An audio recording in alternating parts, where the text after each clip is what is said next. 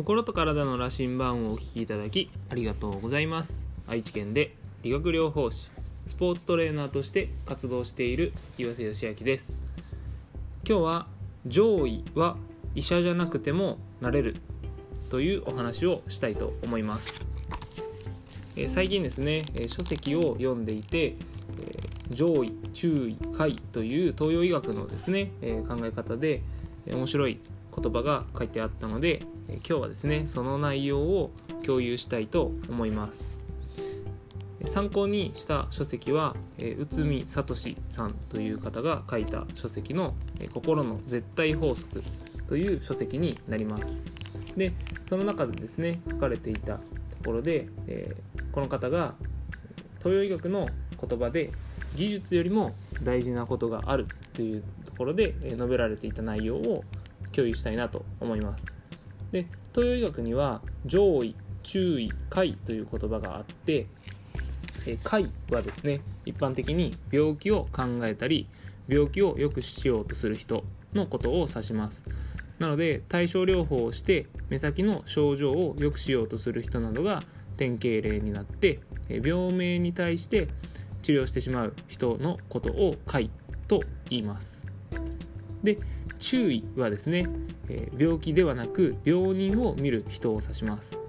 病名や症状にとらわれずその人の人間像精神性人間関係生活食事環境など人として生きることに直結しているあらゆることに目を向けてその人を良くしようとする医者のことを指します。しかしここで重要なのはこれが中くらいの医者であり大した医者ではないと定義されていることです。なので注意ですね。その人に合わせたオーダーメイドの、え、治療をしているだけではまだまだ大したこ大した人ではないというふうに、え、考えられているそうです。で、えー、上位ですね。上位とは人を見る医者だけではなく、社会を良くする人であり政治を良くする人であり地球環境を良くするような人のことを指します。我々の住んでいる社会がえ病んでいるからこそ人の病気が増えるのであり環境が汚れているから現代病が増えるのであってたとえ人を見て治療してもそれは小手先の対症療法に過ぎないという考え方だそうです。で、えー、この話を聞いてですね、えー、フラクタル構造という、えー、考え方があって、簡単に言うとミクロの世界とマクロの世界で起こっている構造には似たような構造があるというような考え方ですね。分かりやすいので言うと例えば地球はだいたい7割ぐらいが海なんですね。で、え、面白いことに人間の体もだいたい7割ぐらいが水分で、え、構成されているというようにこう似ている相似性というんですけど似ている関係にあるんですね。で、えー、他にも原子の構造が太陽系の構造に似ていたりだとか1年が365日ですねっていうのが、えー、人間の体温平均体温の36.5度とかですねそういった部分もこう関係性があったりします。で書籍にもですねいろいろとこう書かれていたんですけど例えば地球で地震が起こったり雨が降ったり火山が爆発したりすることっていうのは人体で吹き出物が出たり発疹ができたり、えー、下痢をしたりすることと同じであるだとか、えー地球上で人を宗教や肌の色や特徴や考え方で差別することを精神医学で精神病名や発達障害など病名をつけることと同じであるだとか農業で農薬を使い虫を殺し生命と土を破壊することと人体に薬を使い腸内細菌などを殺して、え、かえって病気を招いてしまうことと同じであるというように書籍でも述べられています。